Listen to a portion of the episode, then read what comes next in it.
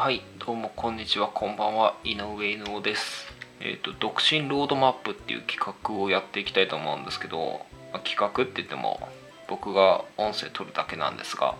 独身ロードマップってロードマップっていうほど僕は独身道を貫いてるわけではなくて、まあ、すごく若輩者だと思うんですよね。YouTube とかでもその独身系の YouTuber みたいな何？独身系の YouTuber ってなんかわかんないけど、まあ、独身男とか独身女みたいな人っているじゃないですか、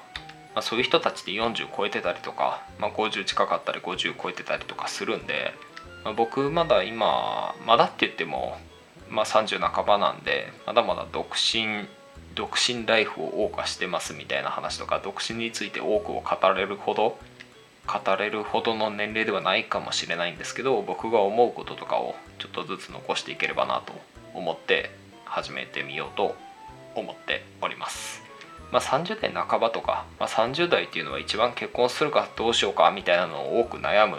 タイミングだとも思うんで本当は独身でいたいんだけど結婚しようかなした方がいいのかなとか思ってる人の何か一助になれば、ね、独身で居続けることの一助になればってねなんかこうすごくマイナスな方向に引っ張り込もうとしてるようでちょっとあれなんだけどまあそんな企画ですっていうことで始めてみたいと思います。まあ、第1回っていうことなんで、まあ、結婚したくない理由ですよね僕が結婚をしないって決めた理由なんですけどうーんなんかかっこいいことを言えればいいんですけど単純にですねあんまり多くのものを背負いたくないから結婚しないっていう選択を取りました、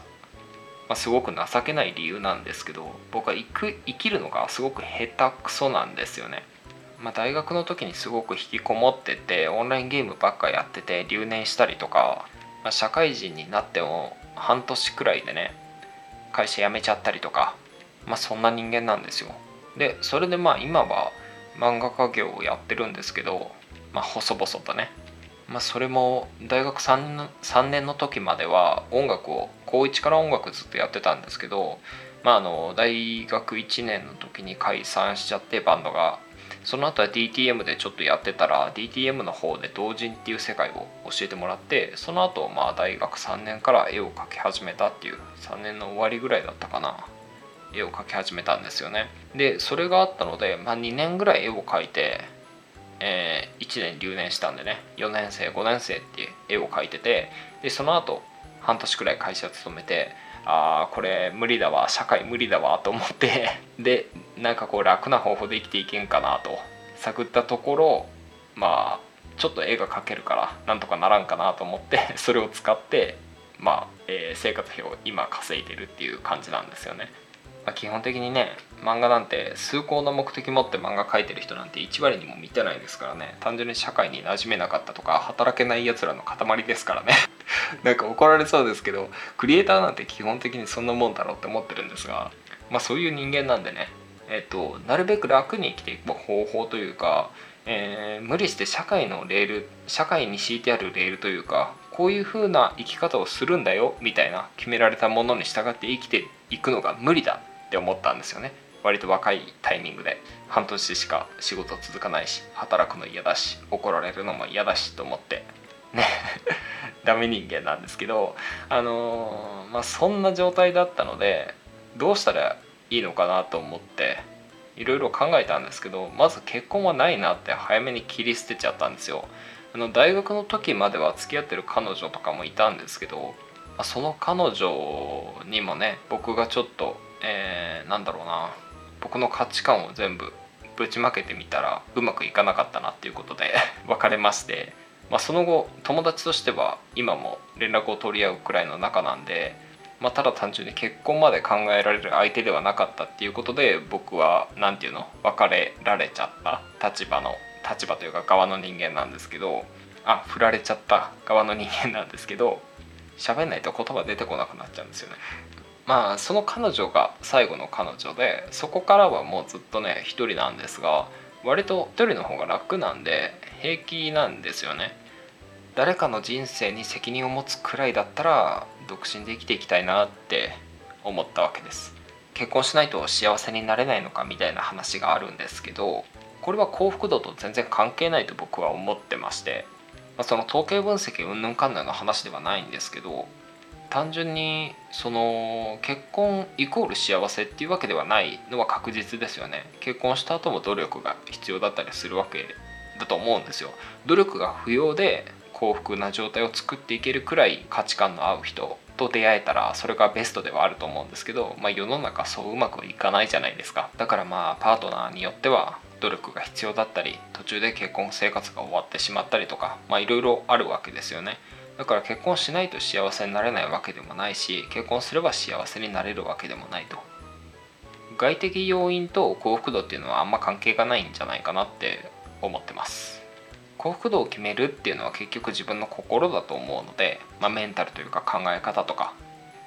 まあ、自分の価値観を貫けるとかそういったことも大事になってくると思うんですよね。だから結婚できない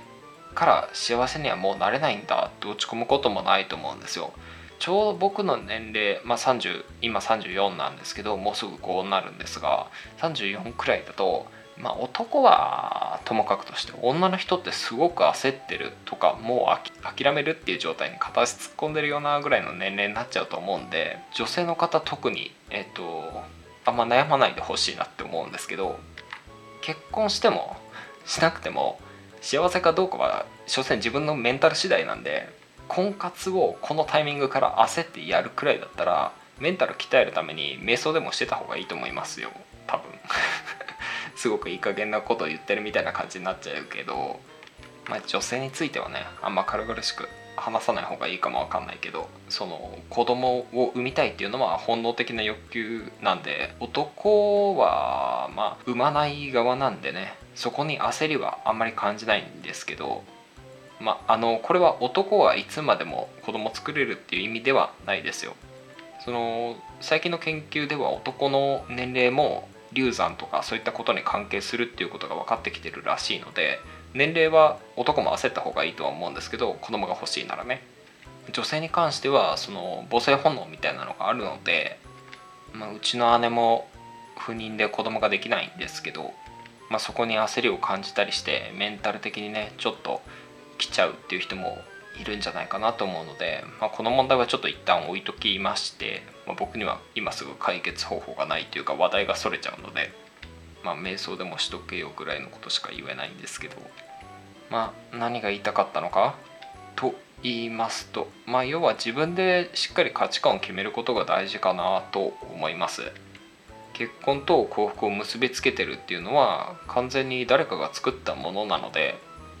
そこにねあんまり人生の重きを置かない方がいいと思うんですよ。僕はそういう意味では結婚することと,、えーと、自分が多くを背負って生きること他人の人生人の人生嫁さんとか子供とかそういった、えー、まあ、他人ですよね。要は自分ではない人たちの人生家族を作って家族の人生責任それに対する責任っていうものを負って生きるよりかは一人でぐうたら生きてる方が生きやすいなって思ったんですよね。それが僕が生きていく上ではおそらく一番生存確率が高いであろうと思った選択なんですよ。だから結婚はしなかったっていう話ですね、まあ、結婚できなかった人というか結婚しなかったけどしたかったけどできなかった人とかっていうのは結構結婚をディスったりするんですけど 僕はそこにはあんまりまあしたい人はすればいいんじゃないかなぐらいの感じなんで結婚がダメだって言ってるわけでは決してないです。できるんだったらした方がいいかな。ぐらいの感じ。まあ人生の幸福感決めるのって人間関係なんで本当にその価値観を共有できるようなパートナーがいるっていうのはすごく、えー、幸福度にも関わってくると思うし楽しいと思いますからね。そういう人と一緒に生きていくことができるというかそういう人に出会えるっていうのはすごくラッキーなことだと思うしそれは大事にした方がいいと思うんですよ。けど同じくらい、えーと、無理して探すのも逆効果というか幸福度に関しては無理して探すほど結婚に執着するっていうこともあんま良くないんじゃないかなとも同時に思ってるので、まあ、割と,、えーと、結婚に対してよしよし悪しっていうのが何だろうなすごく中間のところにある感じなんですよね。まあ、運に任せよというか、まあ、運に任せよと言っても行動しないとその運もやってこないので本当に結婚したいんだったら人がいるところにどんどん出ていって人付き合い増やしていかなきゃいけないんですけどね。まあ、僕は人付き合いも苦手なんでというか避けてに生きてるので 本当ダメ人間なんですけどまあそういったものからどんどん逃げて逃げて生きているわけですがそんなそんなです。そんな結婚観を持っている独身30半ばの漫画家業をやっている男が、えー、これからこんな話をちょいちょいとしていこうかなと思っております。最後にもう一回だけまとめておきましょうか、まあ、僕が結婚したくない理由は背負いたくない。いろんなものを背負いたくない。なるべく多くのものを背負いたくないからっていう理由です。っていうお話でした。まあ大変でしょう。経済的なものだけではないと思いますからね。教育とかにもまあ大変な労力がかかったりまあそれと同じくらい楽しいこともあるとは思うんですけどまあ結果どうなるかなんて分かんないですからね。結婚した方が幸せかしなかった方が幸せかっていうのは所詮その結果論結果論というかうーん実際してみないと分かんないと思うしね。そこにかけられるんだったらすべきかなとも思うけどまあそういう不確定なものに 自分の幸福を委ねるというかそういう意味ではちょっと結婚ってハードルが高くなりすぎてるような気がするんですよね。いろんな制約法的な制約とかが多すぎて。もっとフラットにね結婚できたらいいのになって。結婚っていうかなんだろう結婚っていうその仕組みを通さずにうまくこう子孫繁栄をしていくような仕組みができた方がもっと世の中的にはうまく回るんじゃないかなって思ったりするんですけどまあその辺はまあいいかということで、まあ、今回はこの辺にしたいと思います。お疲れ様でした。井上、伊能でした。